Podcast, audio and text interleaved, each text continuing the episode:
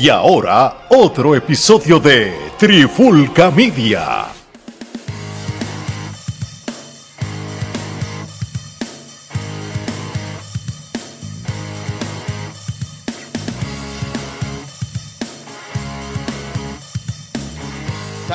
Y bienvenidos a otro episodio más de Trifulca Wrestling Podcast. Mi nombre es Omar Vázquez, me acompaña Gerardo Rodríguez.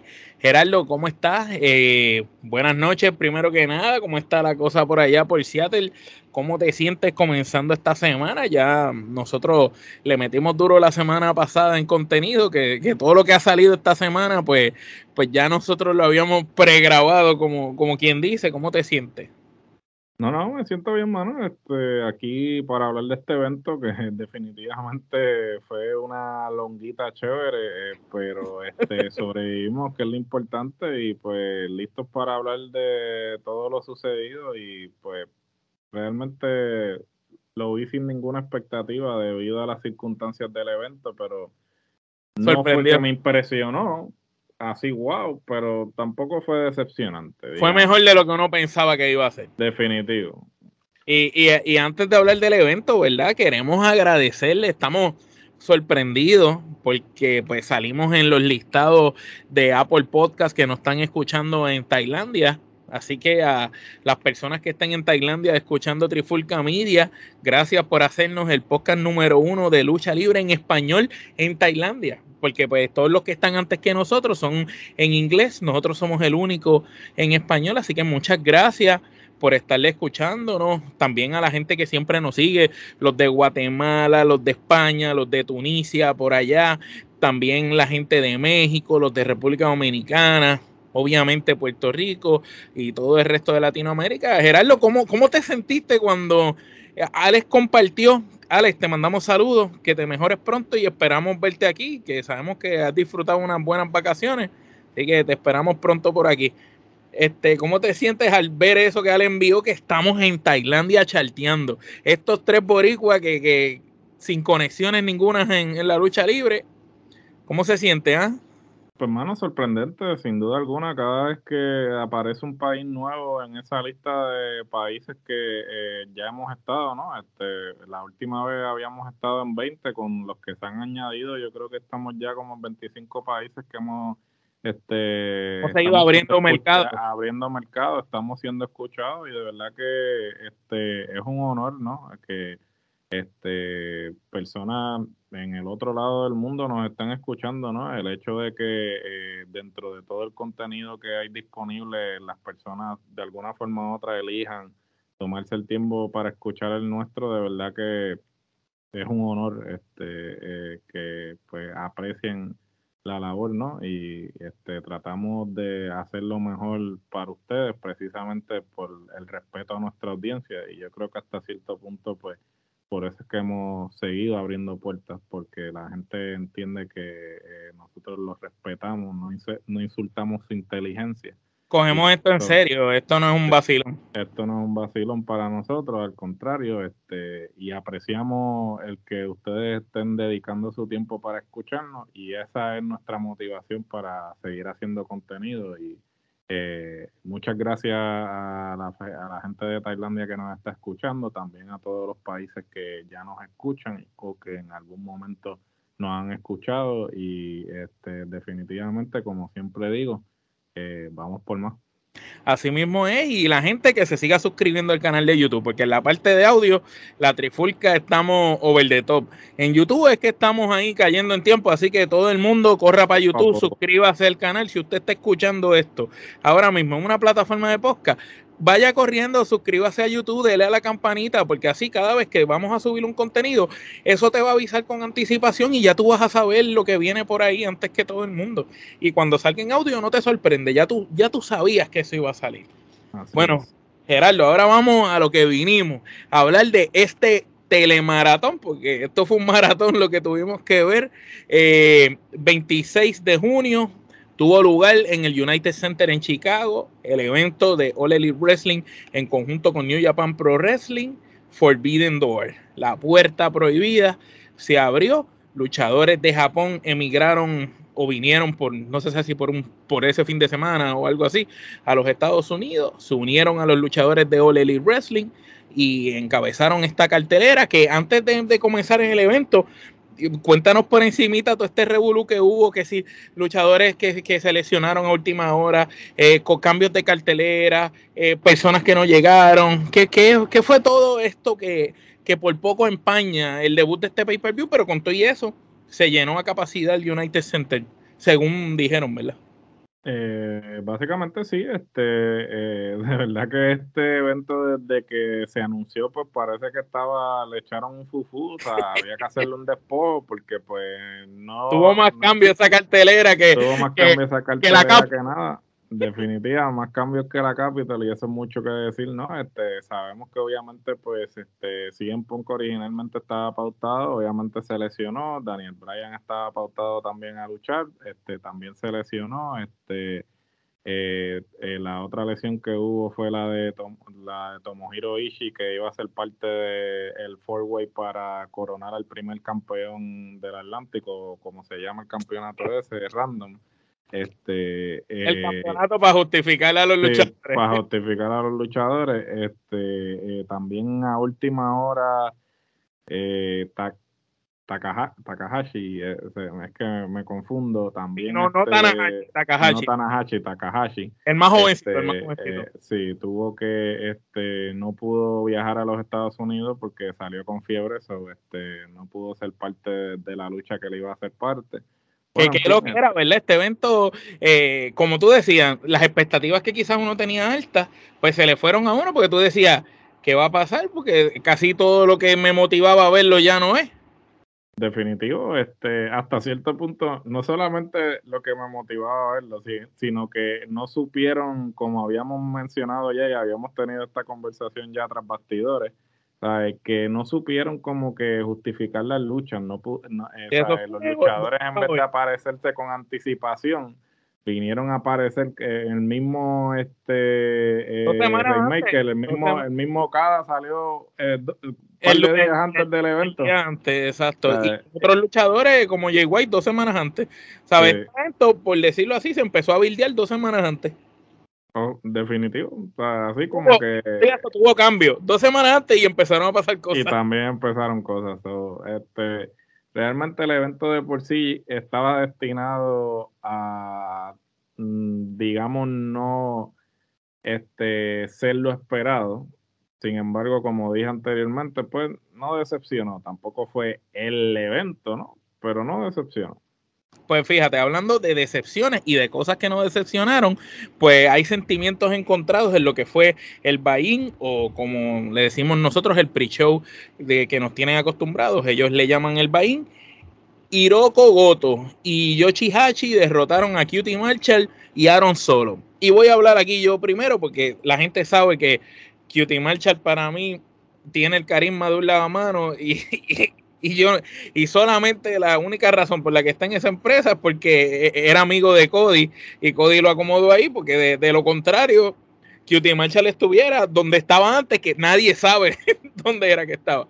Realmente este me sorprendió. Cutie Marshall demostró lo veterano que es en esta lucha y lució a la altura de estos luchadores japoneses que siempre tienen un estamina y un nivel de rendimiento muy acelerado que eso se compara con los mexicanos, que tienen esa estamina bien fuerte por la altura que hay en México.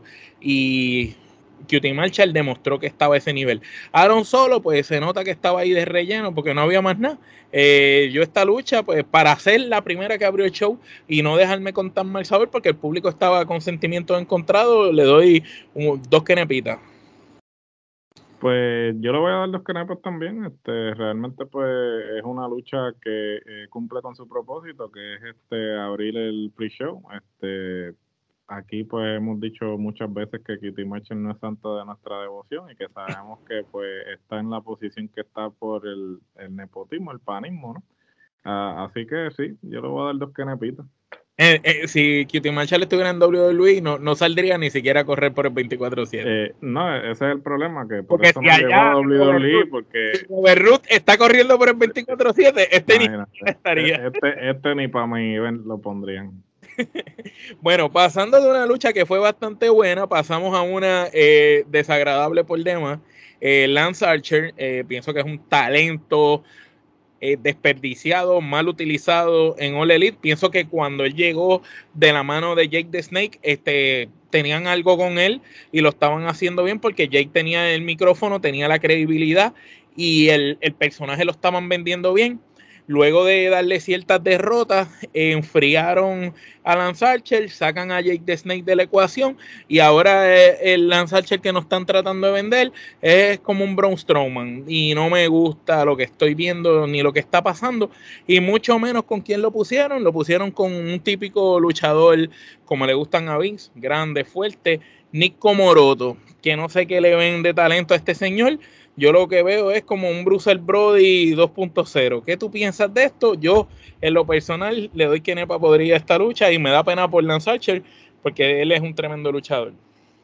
Eh, yo le voy a dar que Nepa podría también y este ciertamente yo creo que el peor error que pudieron haber hecho en términos de booking fue quitarle a Jake Snake como micrófono a Lance Archer, inclusive el mismo Jake Snake hace poco estuvo hablando al respecto y, este dijo lo mismo, o sea, que él entendía, él, él no sabía el por qué pues eh, ya no lo estaban llamando más, ¿no? Porque él entendía que Lance Sánchez era un, uh, un tremendo talento, pero que obviamente pues carecía un poco del micrófono y que por eso era que él estaba ahí, que era su, su, labor.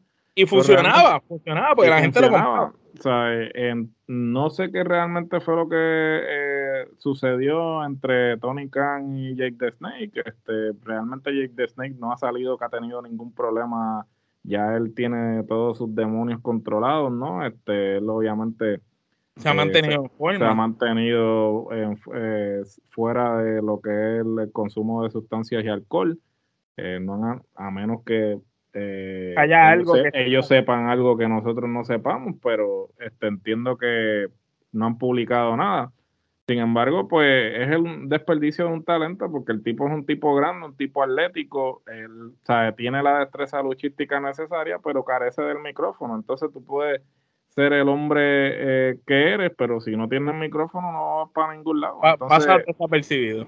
Pasas desapercibido, entonces hasta cierto punto pues le, está, le estás haciendo daño porque el tiempo no pasa en vano. Este es un tipo que con la altura que tiene, las rodillas le empiezan a fallar. Y este tipo, si no lo aprovechas ahora. En un buy que es un pre-show contra un, un Jovel.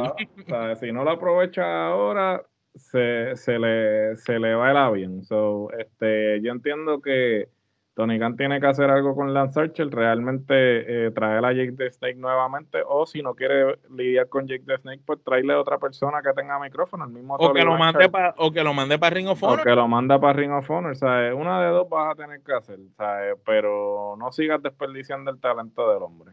¿Y qué tú crees de Nick Comoroto? De, de este tipo, tipo vikingo, así. Este tipo es un facsímil razonable, como tú dices, de Bruce Brody, no va para ningún lado y realmente lo que me molesta es que cuál es la necesidad de seguir sobrepoblando el roster cuando tienes mucho talento que no estás utilizando correctamente y, y sigues trayendo gente que realmente no cumplen ningún propósito, sino que más bien seguir sobrepoblando el roster para no saber utilizarlo.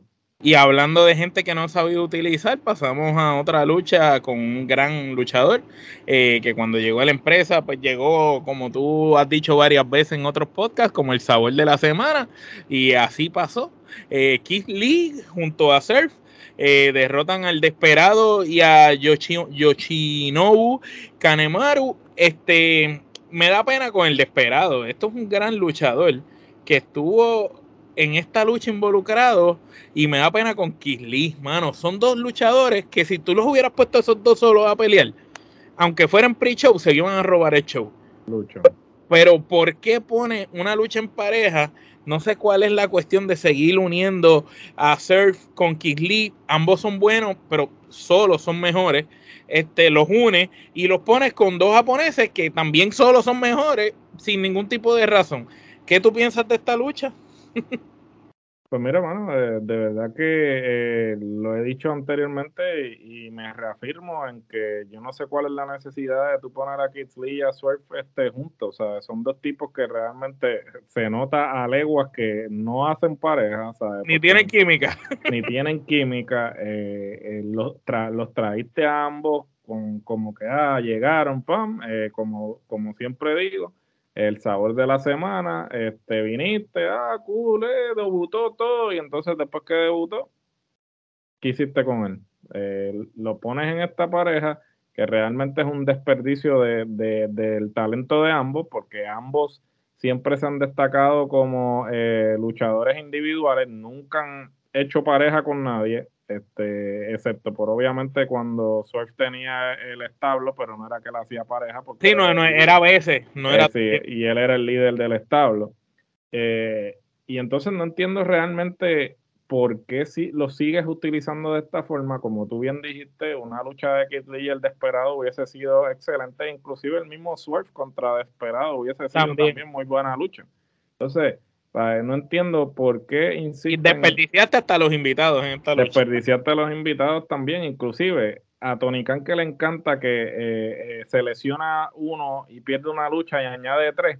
¿Por qué entonces en vez de hacer una lucha en pareja, por qué entonces no hiciste una lucha individual de cada uno? Un Fatal Four Way. Un Fatal Four Way también, una, algo, porque pudiste haber hecho muchas cosas con estos luchadores y aquí entonces es que... Una lucha de escaleras de ellos todos, ellos cuatro, ha sido buenísimo. Y ahí es que tú te das cuenta que pues Tony Khan todavía le falta mucho en lo que respecta al booking, ¿sabes? Y él podrá tener este billete para las intenciones y podrá traer tener el billete para firmar a toda esta gente, pero si tú tienes todo este talento y no lo sabes utilizar, es como este es, eh, potencial no explotado. Es, como el equipo de los Lakers de, de la temporada que pasó.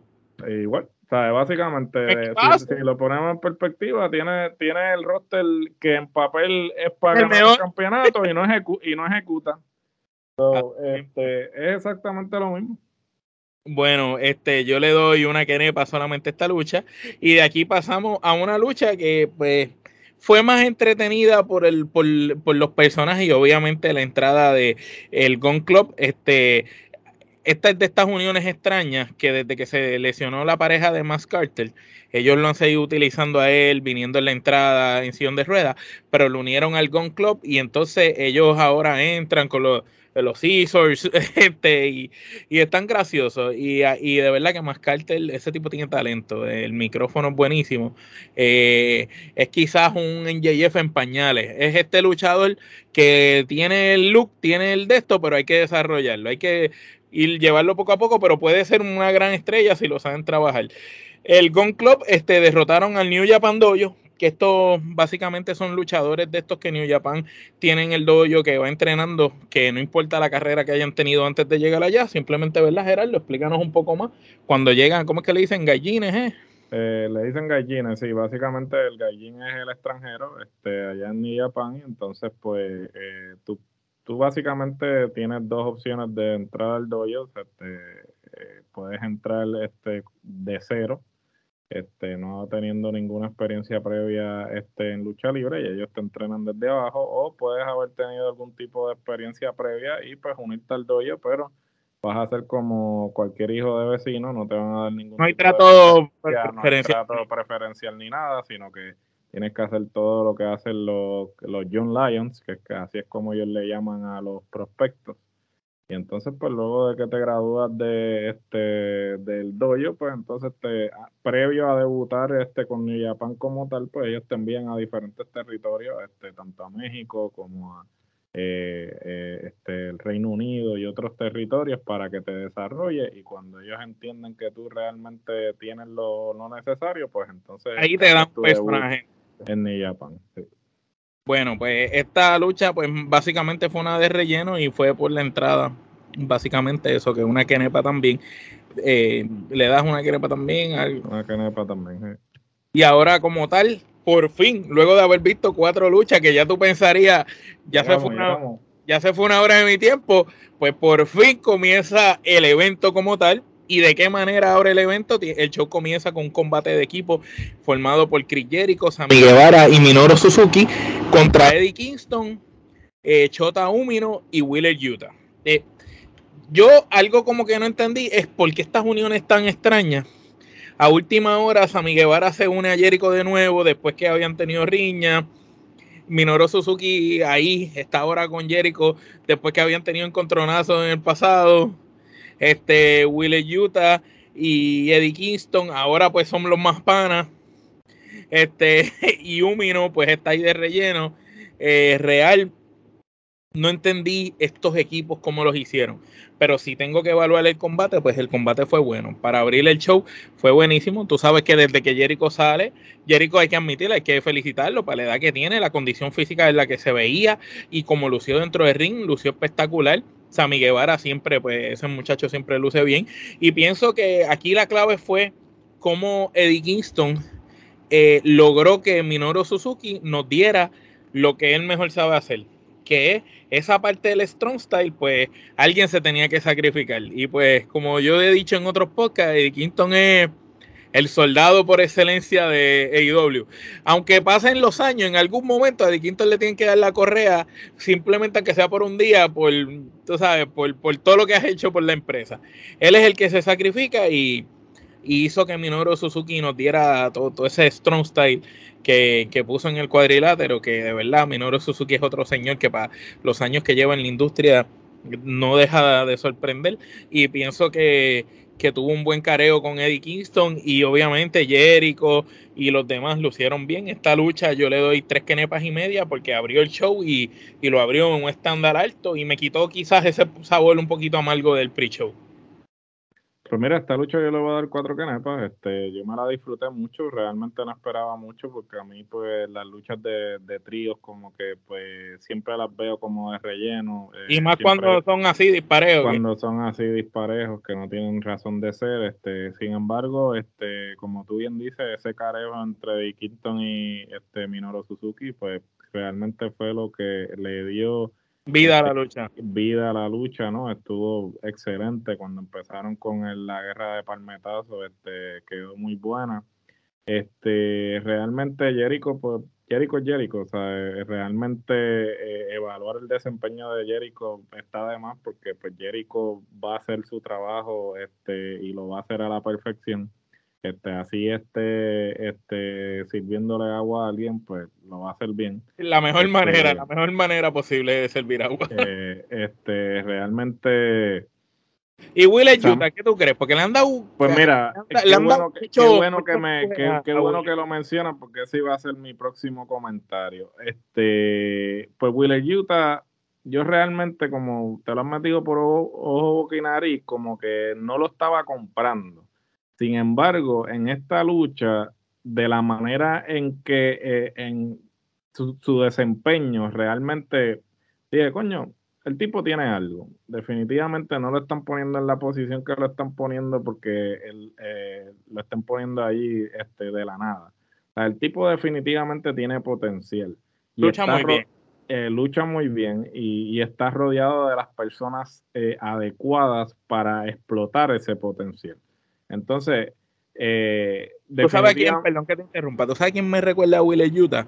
Me recuerda a un joven Takami Chinuku.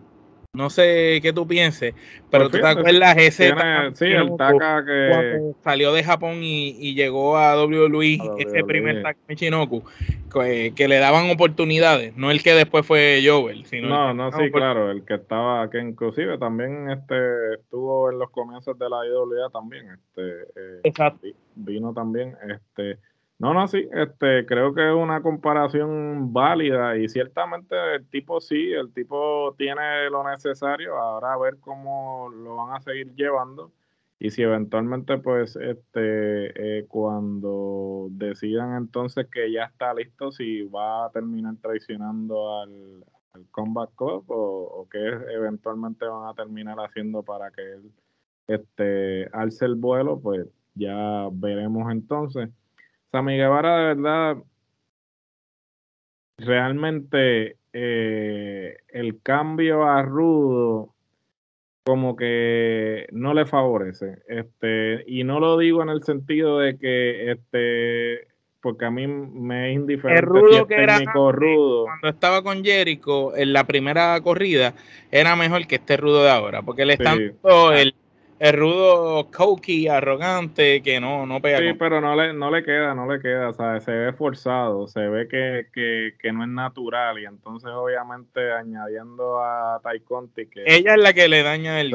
me parece que está además también, ok, cool, están comprometidos y toda la cuestión, y pero no realmente no tiene que estar 24 horas con él. Este, me parece que pues es High Candy, la tienen ahí porque pues se atractiva. se es atractiva, de eso no hay duda, pero hasta qué punto pues este el personaje de él, su gimmick está sufriendo porque ella está ahí. Está pasando lo que pasaba con Lana y Rusev. Sí, oficial, definitivo. Este, y como dije, pues le voy a dar cuatro canepas porque fue buena lucha para comenzar la cartelera oficialmente. Fue, fue muy buena, fue muy buena lucha para comenzar la cartera, tienes toda la razón. De una lucha buena pasamos a otra buena también. Esto es una lucha interesante. Tenemos a, aquí un contraste de estilo en estas parejas. Tenemos a FTR, eh, a Romping Vinci, eh, que son este Jeff Cobb y ¿cómo es que se llama el otro? Este Gray Okan. Eh, este contra el United Empire por los campeonatos de IWGP y Ring of Honor. Me parece interesante que aquí estaban en juego los campeonatos que tenía FTR y los campeonatos que tenían los representantes de Japón, pero United Empire no tenía campeonatos aquí. Entonces, ¿por qué están en esta lucha, Gerardo? Si me puedes explicar esto, porque me perdí de momento, porque, ok, FTR son campeones de Ring of Honor y los IWGP era Jeff Cobb y Okan. Pero ¿qué tenían United Empire? ¿Por qué? Entonces ellos están en esta lucha si no están ofreciendo nada a la lucha. En, ese sentido de, que unos son campeones y los otros. Porque si tú me dices aquí eh, que era winner take all y estaba también en juego el de AAA, pues yo te, te lo compro, porque estás dándolo todo. Pero no, aquí era solamente eso, porque FTR también son campeones de AAA y ese lo tenían en la cintura, pero no estaba en juego que me, eh, eh, realmente mi análisis iba a ir en torno a eso precisamente. O eh, yo pienso que la lucha, en vez de ser entre los tres, debió haber sido una lucha entre el United Empire contra FTR, porque realmente, este, obviamente sabemos por las razones obvias por las cuales este, estaban, porque luego de la Luego de la cartelera, en la conferencia de prensa, pues Tony Khan este, indicó que pues Rocky Romero era la, eh, la persona que había este, hecho posible que se llevara a cabo el evento, porque pues él, él había sido como ese intermediario entre New Japan y AEW. Así que pues me gustaría pensar que es que pues no tenían este que, otra cosa ponerlo a hacer en la cartelera y entonces lo metieron ahí a la mala como que en sí, para justificarlo, para justificarlo, pero para oh, justificarlo. Pero este Rocky Romero y Tren eh, Berreta, ellos, este Tren no era el que estaba con, el de los Best Friends, con el otro en pareja. Sí, que estaba con Orange Cassidy y, con este Chucky, y, con Chuck Taylor, con Chuck Taylor. Entonces, ¿Qué pasó con Chuck Taylor? Eh, no sé si es que está lesionado, pero como de la noche a la mañana un luchador en parejas deja a su pareja y forma otra pareja. Pues mira, esa es buena pregunta. ¿Dónde está? No sé si entiende. Eh, eh, sí, no, entiendo completamente porque es que cuando yo estaba viendo la lucha, la lucha no estuvo mala, pero yo dije, si esta lucha hubiese sido solamente United Empire y FTR, hubiese sido 20 veces mejor que porque realmente le restaste a la lucha teniendo que pues obviamente eh, meter a esta otra pareja que como tú bien dices no cumple un, ningún propósito porque no tienen ningún campeonato ni o sea, era como que traerlos por los pelos y, y entonces yo creo que le, a pesar de que es un logro, o sea, porque estamos hablando de la única pareja en tener los campeonatos en pareja en, eh, en, todos los lugares que han estado, excepto por obviamente eh, Team 3D, este, los Dudley Boys que vendrían Exacto. y, eh, esta gente, Ah, el Legion of Doom también. pero el Legion of Doom, pues obviamente, pues, Sí, obviamente el Legion of Doom tuvieron todos los campeonatos de las empresas que estaban este, de todos los territorios, de todos los territorios, sí. Este, so, realmente es un logro que eh, bien merecido, ¿no? Este, como siempre hemos dicho aquí, pues FTR, este, sin duda la mejor. Este, la mejor pareja de su generación, de la anterior, y inclusive me atrevería a ponerlos en, en un top 5. Eh, y, en la top 3 y lo y lo y se lo pelea a cualquiera este si es que no los quieren tener ahí porque los tipos de verdad que han demostrado una y otra vez el calibre yo, voy con el Hard Foundation yo voy con el Hard Foundation con los Rock Warriors FTR en mi tercera pareja ahora mismo. Yo coincido con esa lista fíjate.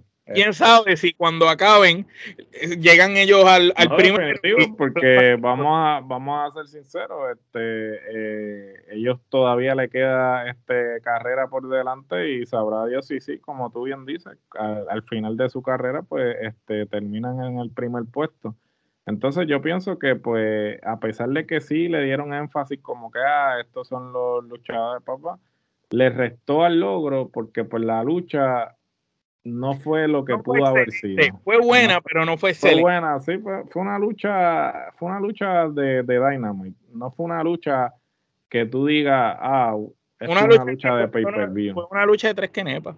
Sí, fue una lucha de tres no, no fue. Y, y, ciertamente hay que, hay, que, hay que darle mérito a Greg Okan y a Jeff Cobb, que realmente fueron, ¿cómo se dice? Los, los ejecutores que tuvieron la carga fuerte de la noche. Porque ciertamente nos vendieron sus personajes de los dos tipos grandes, fuertes, dominantes, que dominan todos los estilos, porque Greg Okan, eh, arte marcialista, él ha sido campeón en diferentes tipos de, de, disciplinas, no solo en lucha libre, y lo estaban mencionando los comentaristas, y la manera en cómo lo juntan a Jeff Cobb, que es este espécimen, hombre bajito, pero súper fuerte, un tipo reino moderno, eh, de verdad que eh, es increíble, y me gustó lo que hicieron con, con Dax, que lo sacaron, Das Harwood, que lo sacaron como que estaba lastimado y después vino, porque hizo que por lo menos los otros dos que no estaban haciendo nada, pues tuvieran un rol en la lucha. No, no, definitivo. Y yo creo que sí, hasta cierto punto fue una manera de, ellos poder balancear el tener este, todas estas parejas en una sola lucha y, y funcionó. Pero vuelvo y repito, este, eh, la lucha hubiese sido mejor, hubiese impresionado más y hasta más, solamente. Sí, y hasta más énfasis le hubiese dado al logro alcanzado si hubiese sido eh, pareja contra pareja. Ahora mismo FTR fueron campeones mundiales en parejas de NXT, de WWE, eh, campeones mundiales en pareja de Ring of Honor, eh, son actuales eh, campeones mundiales en pareja de All Elite Wrestling, de, de All Elite Wrestling, no, de, de, AAA en México, campeones mundiales en pareja de IWGP, ya ellos tuvieron el de IW. Eh, ¿Qué le falta? El de, el de Impact. El de Impact, que probablemente quién sabe uno de Con, Contra los Brothers, una lucha buena. Sería, sería y tuvieron la lucha esa que tuvieron con los Briscos, fue buenísima. Buenísimo. Este, bueno, tres quenepas, estamos los dos con eso. De aquí pasamos a una gran lucha y sorpresiva, eh, porque esta fue una de las luchas que tuvo una baja importante. El japonés no, no pudo llegar a esta lucha y lo reemplazaron con Clark Connors, que si me preguntas, yo no sé quién puñeta es ese tipo. Eh, si tú no sabes, que tú eres el, especialista y la biblioteca de la lucha libre independiente, imagínate, Clark Connor. Ni la gente sabía quién era cuando llegó, la gente le está gritando, Who are you? Tú sabes. Por aquí tuvimos a Pac, eh, Black, eh, Connors y Miro. Este, por el campeonato este sin sentido del Atlántico. Eh, esto fue una gran lucha, pero al final fue una lucha diseñada para pagarle la lealtad a Pac de estar con ellos desde el principio y ya que no te puedo dar el título mayor, pues te doy este como premio de consolación. No sé si tú lo viste así. Eh, me gustó que por lo menos a Miro lo cuidaron mucho en la lucha, lo hicieron lucir imponente, dominante, fuerte. Todos los luchadores trabajaron para Miro, eh, lo hicieron a él lucir espectacular, lo que nos puede dar después más adelante diferentes vertientes con Miro. Y pues Malakai y Pac, obviamente esos dos tipos cuando están en el cuadrilátero, eso tú sabes que lo que vas a ver es algo espectacular. Y Clark O'Connor, pues, mano. Estaba ahí para que lo plancharan. Eh, eh, era, era eso mismo, el planche. el planche, porque es que si, tú, si lo pones en perspectiva, y así fue que yo lo vi. So, básicamente, la lucha original, este, cada persona que estaba en esa lucha era eh, un contendiente que tú decías, ok, cualquiera de los cuatro puede ganar. Porque eran, eran, cuatro tipos que tú dices, ah, mira, pues eh, aquí puede ganar cualquiera. Sin embargo, cuando se lesiona a Ishii, este, traen a este Connors, que obviamente pues es un Jove, este, y entonces tú dices, ok. Pero como un Jove llega a, cualificar para esa lucha de lo loco. no, había, no estaba él, él, él, estaba, él estaba en el bracket y entonces aparentemente este, él perdió la lucha, pero entonces como resultado de Ishii lesionarse, pues entonces el paso era como el, el, bateador emergente, ¿no? ¿Por qué no me pusiste a Body Mafia? O, o por qué no me, que por lo menos es más creíble. Ah, porque estaba en el mismo equipo que Pac, pues ponme a Penta. Yo hubiera preferido a Penta. Por eso, pero hasta cierto punto, entonces cuando pasa lo de Ishii, pues entonces en vez de ellos hacerlo una triple amenaza, eh, yo creo que funcionó para decir, ok, pues aquí eh, palanchamos a Connors, obviamente protegemos a Miro porque no coge el, el pin, protegemos a Lister Black porque tampoco agarra el pin. Entonces, el, solo propósito del Connors aquí era básicamente este que lo plancharan para que entonces no le dañara la reputación a Miro, que pues lo están otra vez este, construyendo como que para que sea este tipo imponente. Y tampoco a Black, porque Black pues obviamente tiene, lo, tiene un de House of Black y lo tiene en un standing. So, realmente el propósito del Connors aquí era que lo plancharan. Eh, así fue que yo lo vi. Concuerdo contigo. ¿Y crees lo mismo que yo de que le pagaron la lealtad a Pac como... Tú sabes que Pac tuvo luchas por el campeonato con Omega, con distintas personas, y todas las luchas han sido buenas en televisión, cinco estrellas. Es como que no te puedo dar el grande, pues toma. No, sí, en definitivo, y esto lo habíamos hablado, de que pues eh, estos campeonatos pues son de alguna forma u otra eh, la compañía tratando de validar al talento, ¿no? Que ciertamente, mira, eh, como siempre he dicho, el campeonato no, no hace un talento, el talento hace el campeonato. Este, y tú puedes tener un campeonato en tu cintura y si tú eres un cero a la izquierda, pues el campeonato va a ser considerado eso.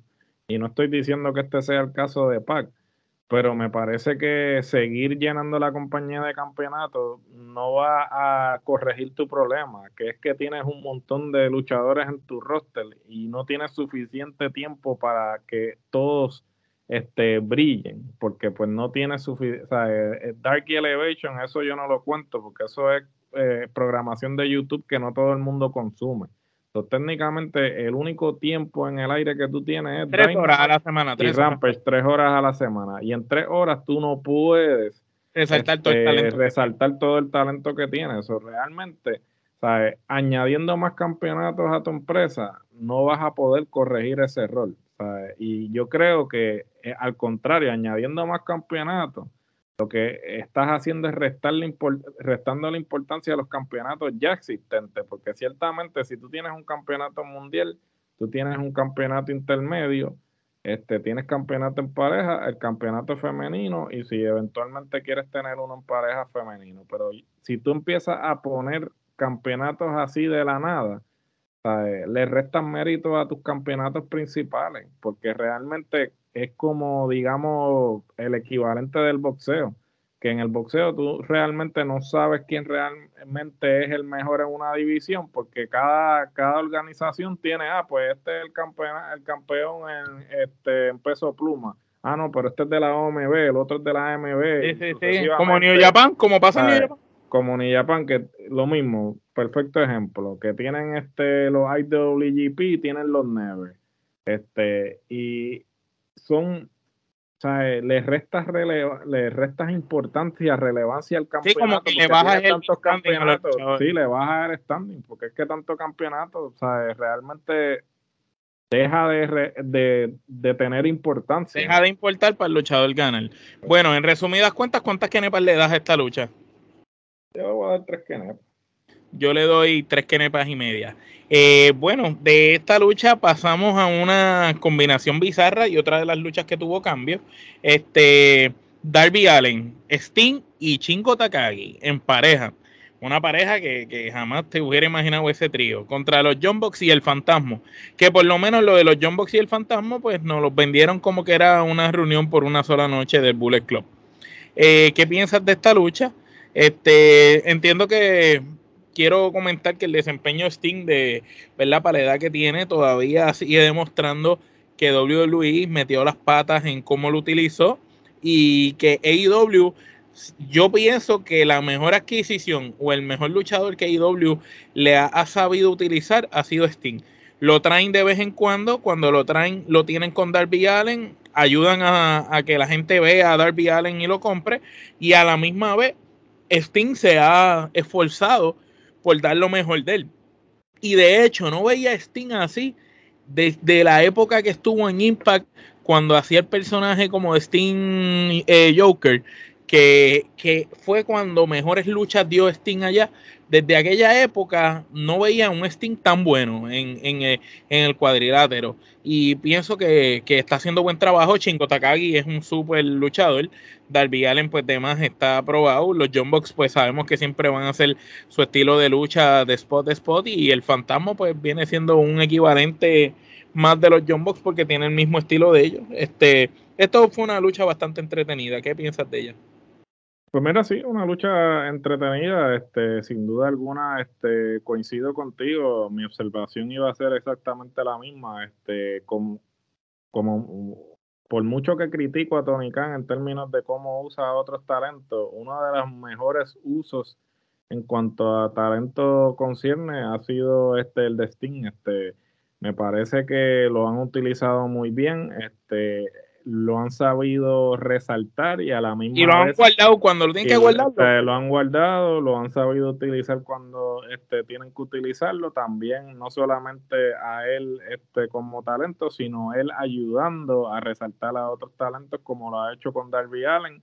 Este es impresionante eh, lo que está haciendo Sting en el ring a la edad que tiene. Realmente estar tirándose de, de la escenografía Solamente hay una persona. Solamente. Eh, eh, está él y, Undertaker. Que son, Undertaker, sí. son los únicos dos hombres que tienen. Y es más, y aquí voy a decir un comentario. Es que si venimos a ver, Sting fue el Undertaker de WCW, literal, esa persona. Claro, básicamente el hombre franquicia, ¿no? La franquicia, la columna vertebral de la empresa. Y ciertamente Sting ha sabido ser la cara pero a la misma vez sabe cuando lo tiene que dar todo. Y Sting es de esas personas como Undertaker que lo, lo, da todo en el ring. Y se nota, porque, pues, como tú dices, a la edad que Sting tiene, tirarse de la escenografía allá eh, no está fácil. No, no, no, definitivamente que no. Y, y, tú lo ves y, y, realmente en esta corrida de IW él se ve este, vivo, como que como si lo hubiesen dado ese segundo aire, ¿no?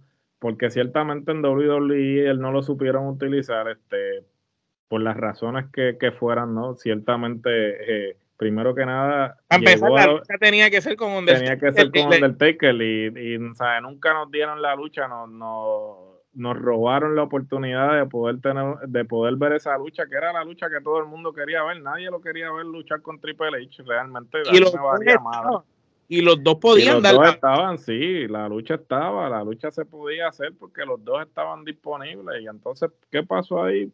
Nunca sabremos. Realmente nos robaron de ese Dream Match que pues se quedará en Dream Match porque nunca lo vamos a poder presenciar. Para colmo pues, lo, lo, lo, pusieron a perder y no en balde a eso. Después con la lucha esa de Rolling, Rolling por poco lo, le, por poco lo mata. Le, le, jode la vida ¿sabes? Por, eh, por completo. Bueno en fin, este, la lucha este, entretenida, yo le voy a dar tres kenepas y media, pues una lucha a la que nos tienen acostumbrados, pues, este, los box. Y pues realmente era de esperarse el resultado, ¿no? Y pues, mm, o sea, cumplió su propósito, ¿no? Eso es así. Eh, yo le doy tres kenepas y media también. Eh, pienso que fue excelente lucha, como tú bien dijiste, y cumplió el propósito y obviamente Sting nos regaló momentos, que eso es lo que ha hecho desde que llegó a IW. Nos regaló ese momento de él tirándose a la escenografía, que fue la manera como, como abrió eh, esa lucha. Fue muy buena. Bueno, de aquí pasamos a una lucha que yo pensaba que iba a ser mejor, te voy a decir la verdad. Esta lucha me decepcionó. No me decepcionó por el final, porque el final lo podía comprar pero esperaba más de, esta lucha, este, porque pienso que esta lucha también como que la trabajaron demasiado de rápido, a última hora, y, necesito a alguien para ti, pues tú vienes ahora, papá, y, y tiré la lucha. Y no me gustó como, como trabajaron la lucha, aunque eh, reconozco que ambas luchadoras son excelentes dentro del ring. Eh, Tony Storm, este, ¿verdad? Eh, pierde ante Tom de Rosa, que revalida con el campeonato de All Elite al, al vencerla. ¿Qué piensas de esta lucha? ¿Cuáles son tus impresiones? ¿Crees que se dio en el momento adecuado? ¿Qué piensas de cómo utilizaron a Tony? Y no sé si piensas como yo que ya la usaste, ya perdió, ya te quedaste sin otra. Eh, totalmente de acuerdo. Eh, mi análisis iba en torno a eso, al que la pusiste a luchar por el campeonato. Este, ciertamente, pues ella venía de la derrota contra Britt Baker, le gana a Britt Baker y entonces la tiras por el campeonato. Eh, yo pienso que aquí entonces es que entra en juego el roster que tienes que no utiliza y realmente utilizar. Si había una lucha que necesitaba una interferencia, era esta lucha. Claro, no solamente interferencia, sino eh, es como tú tener tu tablero de ajedrez y solamente mover y, y, sacrificar y sacrificar a tu rey. Este, porque Tony Storm realmente después de Britt Baker, digamos que es la luchadora que más aprobación del público tiene, que más over está. Y en técnico luchístico eh, es quizás la mejor. Claro, la mejor y lo demostró, porque ciertamente. Llegó a la escuelita. Si, lo ponemos eh, si nos ponemos a observar todas las luchas que ha tenido Ton de Rosa desde que ganó el campeonato, y hago la aclaración porque no estamos hablando de la lucha de. Ni este, allá la, la, que tuvo en Blood fue Blood and o la que y la que tuvo allá este cuando estaban en la otra empresa en, en Power. en, Power en WA este, en WA que allá tuvo luchas buenísimas. por eso eh, tomando en consideración las luchas que ella ha tenido desde que ganó el campeonato definitivamente esta tiene que ser la mejor porque Tony Storm, pues obviamente eh, una señora luchadora, ¿sabe?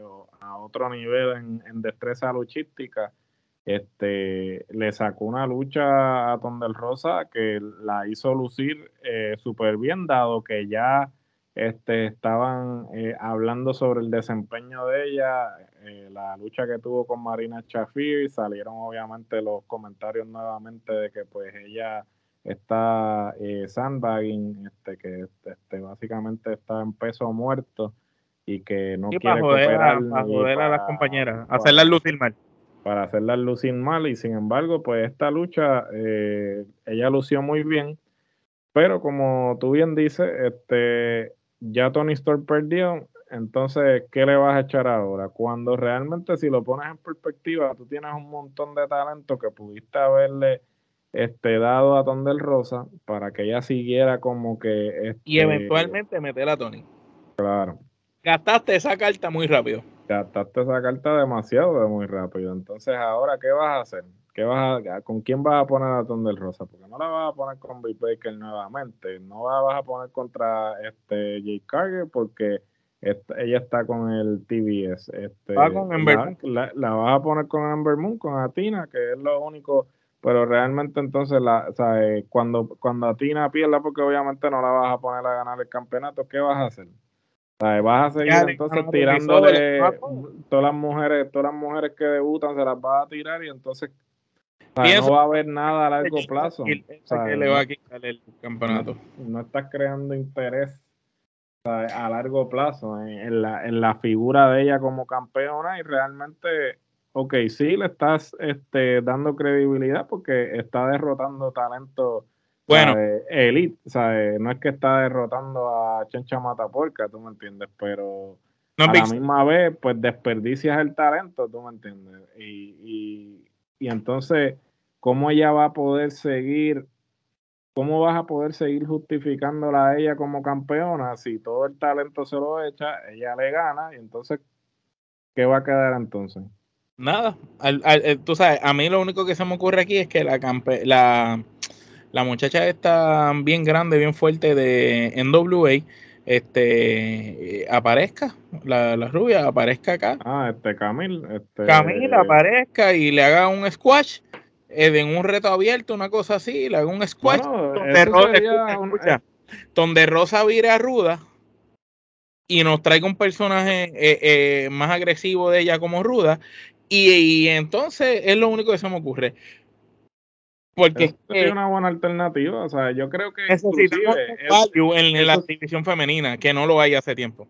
Eso, eh, ahora que tú mencionas eso del reto abierto, yo creo que eso hubiese sido mejor alternativa que, tirarle a Tony Storm ahora. Yo pienso que ella debió haber hecho una especie de reto abierto y en cada evento, en cada Dynamite, un Rampage, ya dice, ah, mira, este, como aquí no este, hay contrincantes a mi nivel, ya le gané a toda la competencia. Pues ya le gané a todo lo que hay aquí, pues entonces ahora yo tengo un reto abierto y entonces trae luchadoras que obviamente no las tienes que tener bajo contrato, sino que las trae, ellas hacen la lucha y ya, y se acabó. Y entonces guardas a tu talento para, para el momento adecuado. Pero entonces, vuelvo y repito, aquí es que vemos las faltas que tiene Tony Khan en cuanto a su booking, en que él quiere jugar todas sus cartas de una y después entonces él no sabe que esto, esto, esto no es una carrera, esto es un maratón.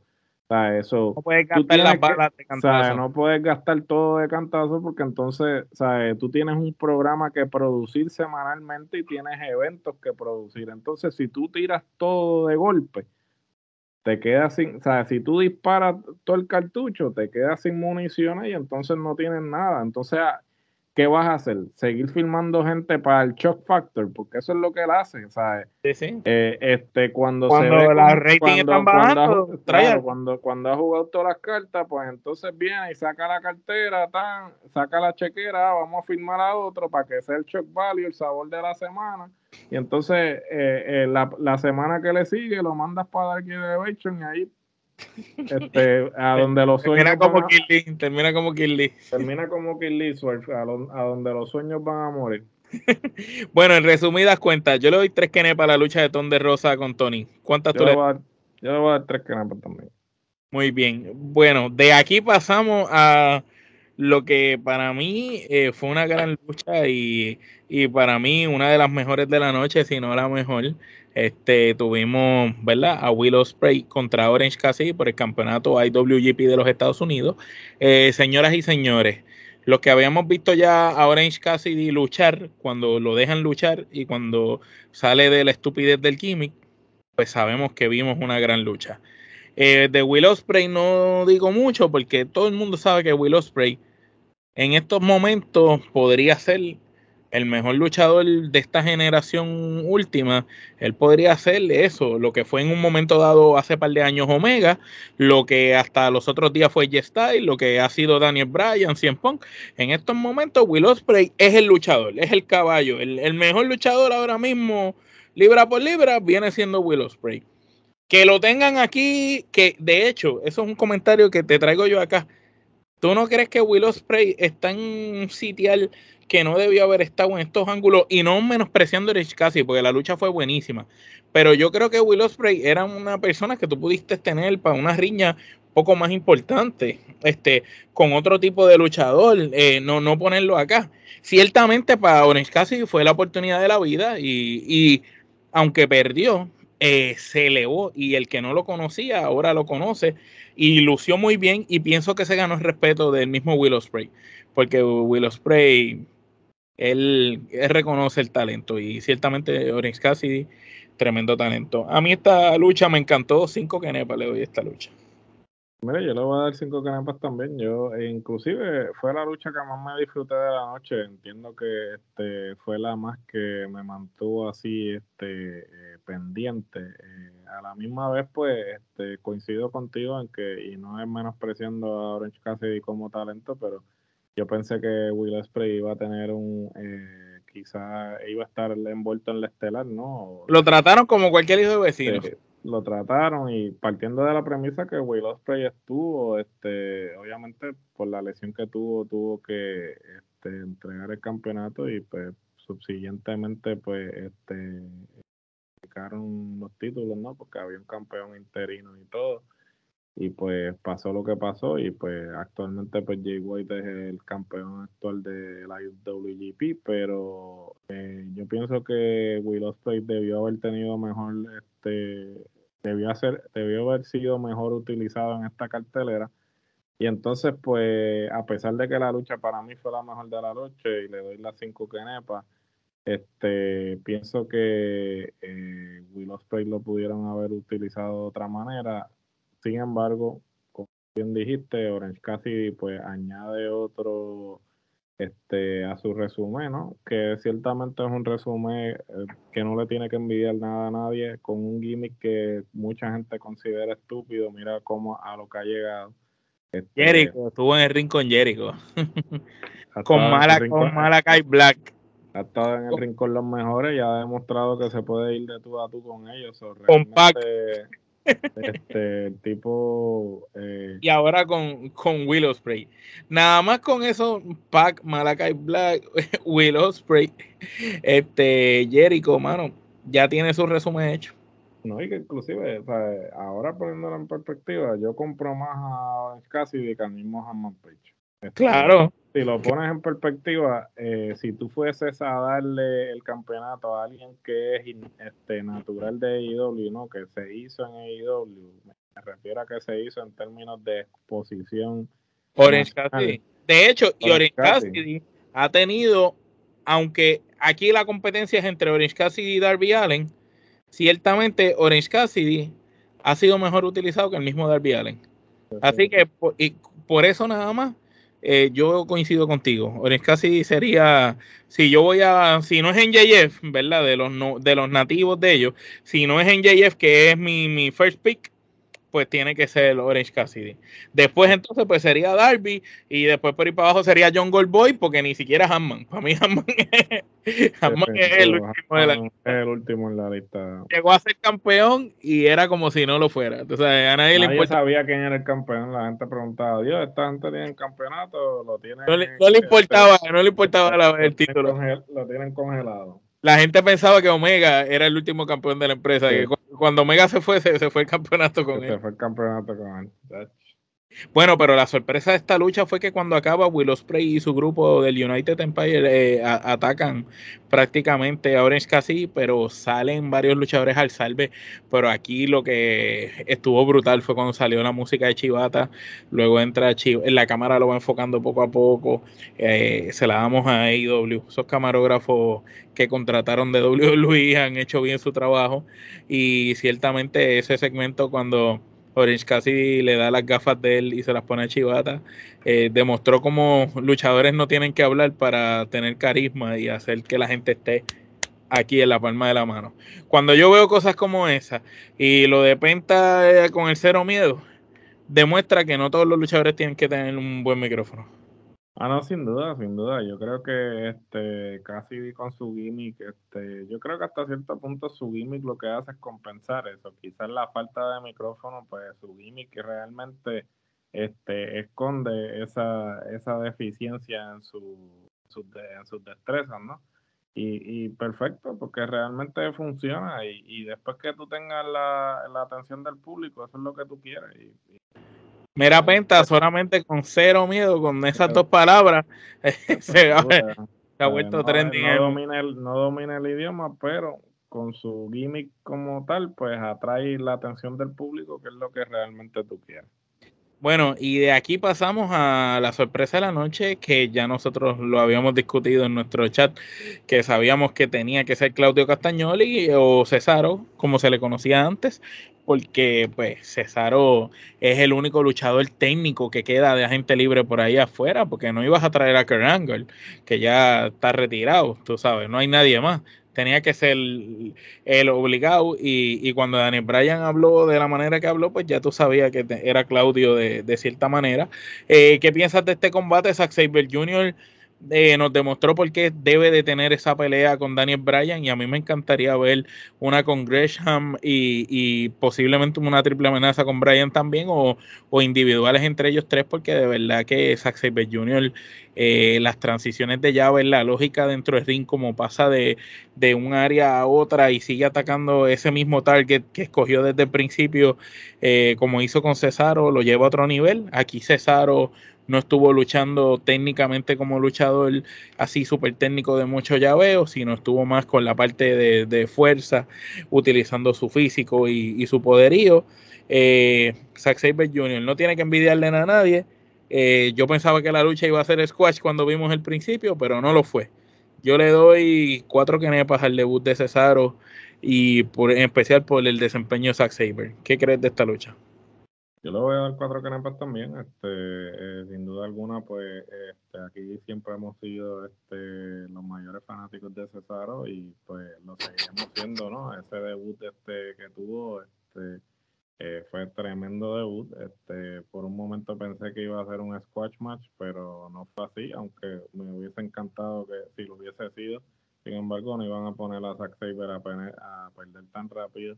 Este, eh, creo que fue una decisión más bien de un contraste de estilo, eh, porque claro, sabemos que Claudio tiene lo necesario para irse de tú a tú eh, técnicamente con Zack Saber, pero eligió este, quizás hacer este el de fuerte contra el Sí, se fueron David contra Goliat.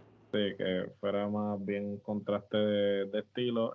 sin embargo, pienso que esto pues también va a trabajar con el plan que me imagino van a trabajar a largo plazo con este eh, más bien en términos de ponerlo como imponente, ¿no? Este, y eventualmente quizá explorar la posibilidad del campeonato, aunque sabemos que eso no es una posibilidad inmediata, ya que pues y sabemos que pues el, actualmente el campeón interino.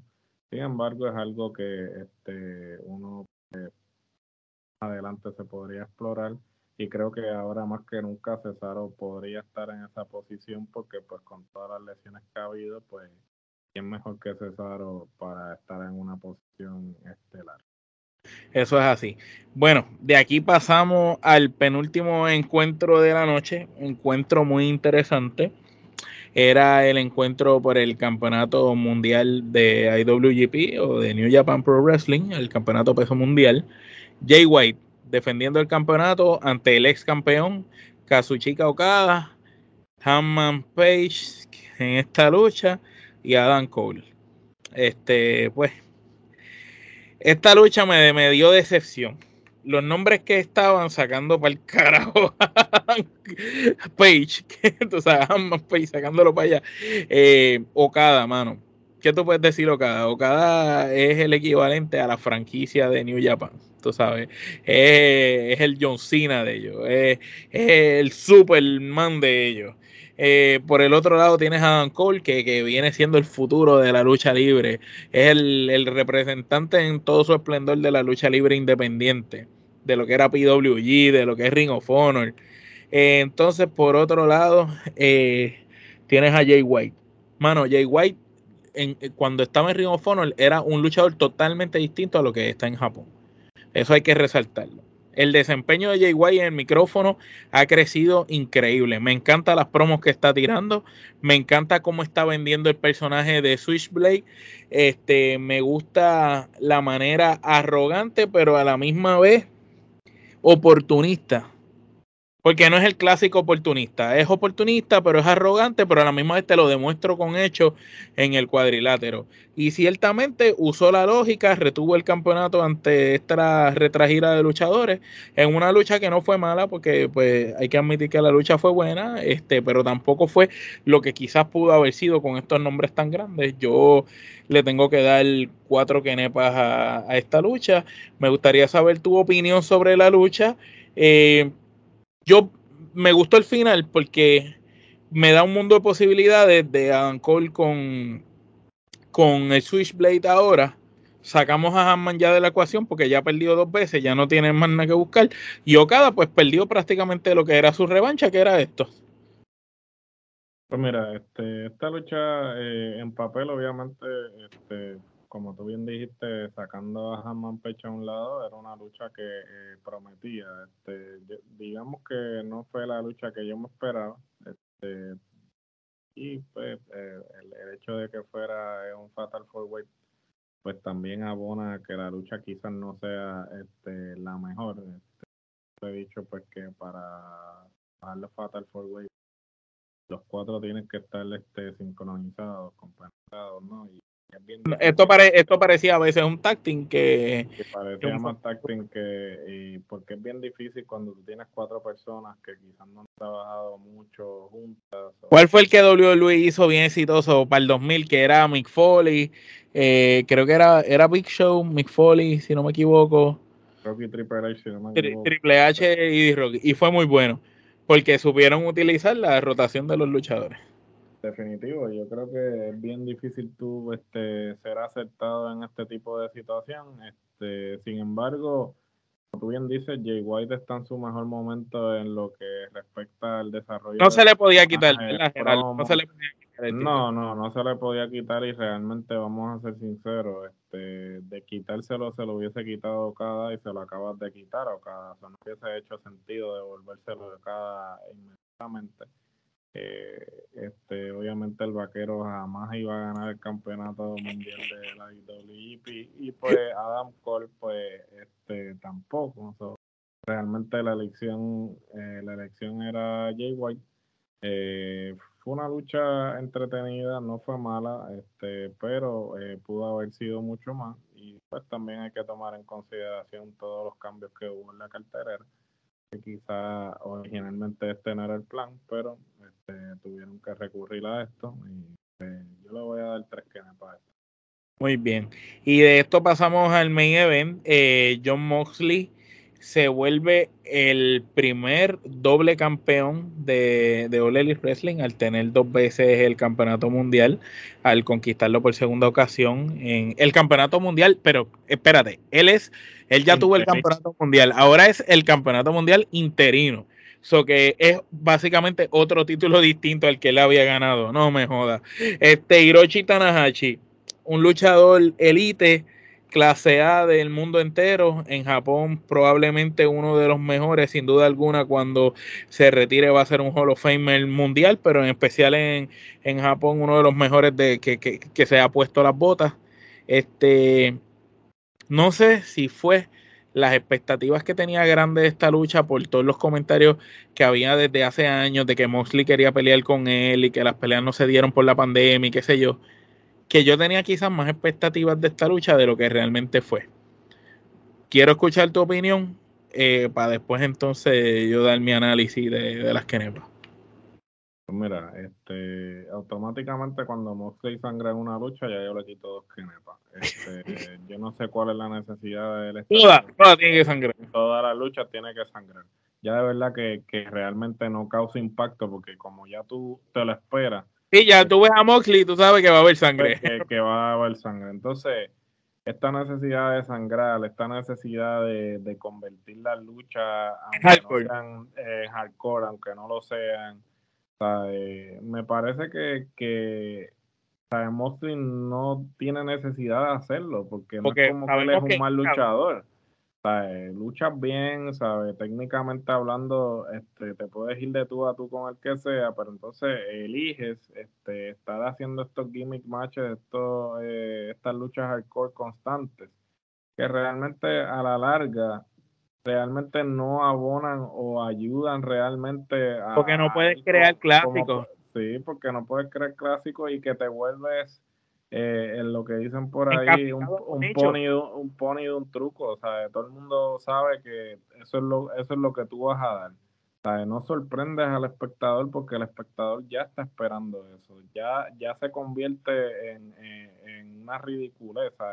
Mientras que tú sangrabas antes cuando realmente era algo significativo, él sangra en cualquier lucha, ¿sabes? Entonces, Cosas como sangrar son cosas que te decían los de la vieja escuela, como que mira, tú lo guardas, tú lo guardas para. No tiene un propósito el fin de un feudo, ¿sabes? Algo que sea significativo. Para justificar una próxima lucha. Para justificar una próxima lucha, algo que tenga una razón de ser. Pero si tú sangras simplemente por sangrar, pues entonces le restas credibilidad o le restas mérito al acto de sangrar como parte de una historia, de una narrativa, ¿no?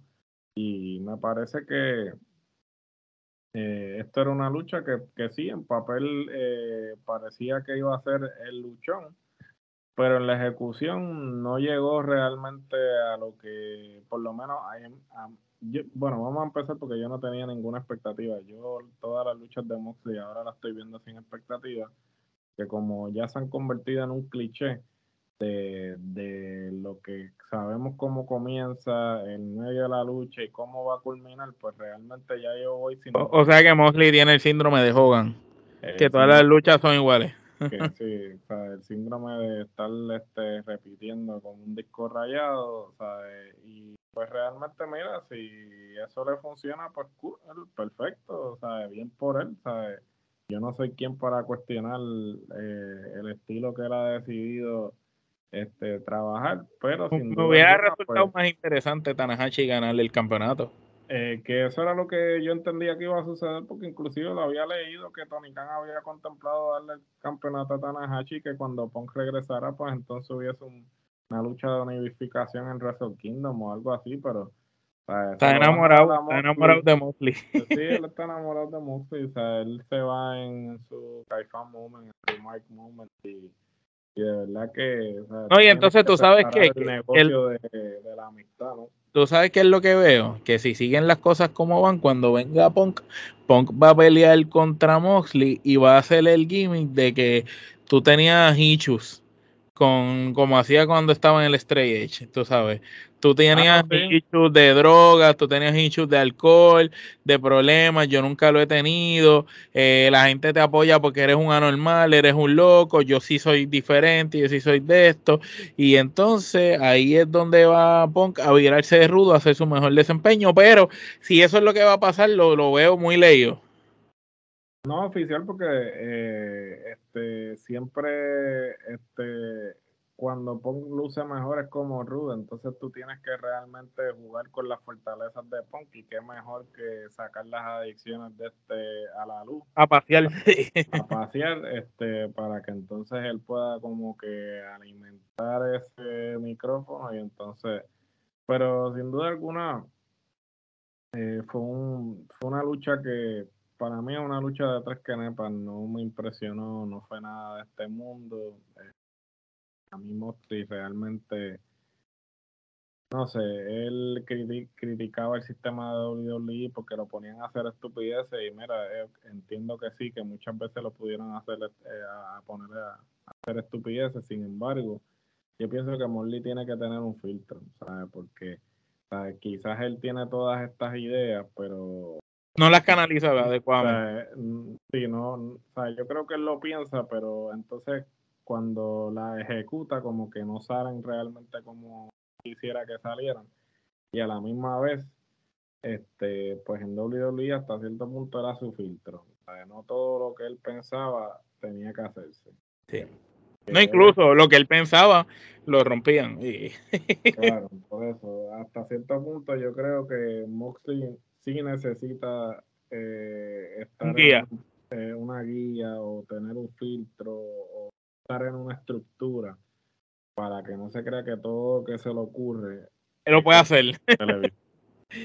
bueno este esta lucha yo le doy tres kenepas también. Este ciertamente se esperaba más pero no, no fue lo que se esperaba. Eh, una vez la lucha acaba, este Moxley está agradeciéndole por la lucha a Tanahashi y se están dando respeto mutuamente. Cuando de momento sale Jericho Appreciation Society, que va a estar en Blood and eh, contra el equipo de, de, Moxley y entonces de momento llegan todos a caerle encima a Tanahashi y a él.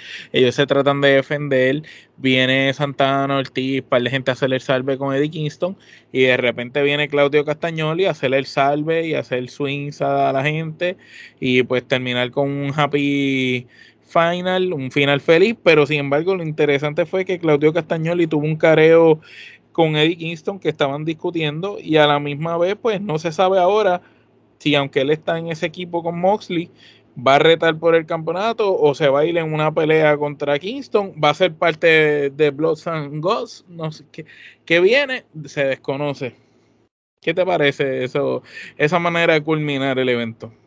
No, yo entendería que obviamente pues este el primer feudo que va a tener es contra Eddie Kingston, esto es algo pues ya que se ha estado este el primer feudo de todos los que debutan ahí eh, ¿Te acuerdas que, que, Cody decía que era él y que por eso se fue? Pues no, pues ahora ese rol se lo dieron a Eddie Kingston. Eddie Kingston y Eddie Kingston feliz. Él, dice que, que, piensen como... Cuando, cuando tú, cuando tú em, eh, te pones a ver, Eddie Kingston le ha sacado el jugo a IW para todos los años que estuvo perdiendo el tiempo en las indies este, un gran luchador. partiendo, de la premisa, partiendo de la premisa que él, él, simplemente estaba allí rellenando, porque él estaba. Él vino por una noche. Él vino por una noche y se terminó quedando. Este, se volvió el líder del camerino. Eso es lo más grande. Fue por una noche y ahora es el jefe del camerino. La, la jugada le salió y, y, le pagó con creces. realmente sí, yo esperaría que ese sea su primer feudo. Este, obviamente ellos tienen historia en el pasado, que obviamente eso es lo que van a utilizar para traer el ángulo por los pelos. Y pues realmente entiendo que luego del feudo de Pero debe prevalecer César o Ah, no, sin duda. Y habría que ver entonces luego de este feudo cuál es el plan para César. ¿O lo vas a lanzar directamente al mundial o qué va a suceder? Así mismo es. Bueno, eh, ¿cómo calificamos este evento para ti? Este, para mí, pues, es un evento como de 7.5, yo creo. Yo le voy a dar las 7 nepa, sí. 7 nepa, 7.5. Ustedes fanáticos, escriban aquí debajo en los comentarios cuántas canepas ustedes le dan, si lo vieron, si no lo vieron, si les gustaron, si están de acuerdo con nuestras opiniones, si no están de acuerdo, cuáles son las suyas. Y obviamente, si está en desacuerdo con nosotros, asegúrese de respaldar con, con hechos y explique y fundamente su respuesta. No escriba al papagayo, está mal por esto y esto, sin ni siquiera pues darnos tu punto de vista. Trata de convencernos. A lo mejor después terminamos cambiando y nos gusta lo que tú opines. Bueno, este Gerardo, eh, ¿dónde la gente puede conseguir a, la Trifulca? Pues mira, este, si ustedes nos quieren escuchar, este, nos pueden escuchar en todas las plataformas de podcast actualmente disponibles. Si no nos encontramos en la plataforma de su preferencia, usted nos escribe un mensaje y rápidamente sometemos la solicitud para estar en esa plataforma. Eh, si quiere ver estas hermosas caras, pues entonces se puede eh, suscribir a la página de YouTube dele a la campanita para que le notifique de todo el contenido que estamos eh, produciendo. Estamos produciendo al menos cinco contenidos a la semana, lucha libre, baloncesto, cine, televisión, eh, temas sociales, en fin, de todo como en botica. Este, aquí no nos limitamos, al contrario, eh, seguimos creciendo. Eh, también ¿y la mercancía? ¿Dónde la mercancía la pueden conseguir en teespring.com slash la trifulca. Ahí pueden conseguir todo lo que son gorras, hoodies, camisas, vasos, en fin, lo que usted se le ocurra sobre el concepto. Hasta bultos para el báscula, hasta bultitos para el. Hasta bultos para el regreso a la escuela. Si usted quiere que su niño sea el más cool en la escuela, pues cómprele la mochila de la trifulca también. Para que sea un trifulcoso por excelencia. Para que sea un trifulcoso, sin duda. Y este nos eh, pueden pasar por nuestro Instagram. En Instagram hay un link tree donde pueden conseguir todos los enlaces a todos nuestros contenidos y también el enlace directo a la tienda. Así mismo es. Y bueno, como despide esto nuestro hermano Alex, cuando nosotros charteamos en países como Tailandia, que jamás nos lo íbamos a imaginar, y todos los podcasts de toda esta gente, sí, ustedes saben quiénes son. Ustedes no chartean en Tailandia, nosotros sí. Significa una sola cosa, Gerardo. Nosotros en Trifulca Media no somos regionales. Gerardo y Omar, hasta la próxima.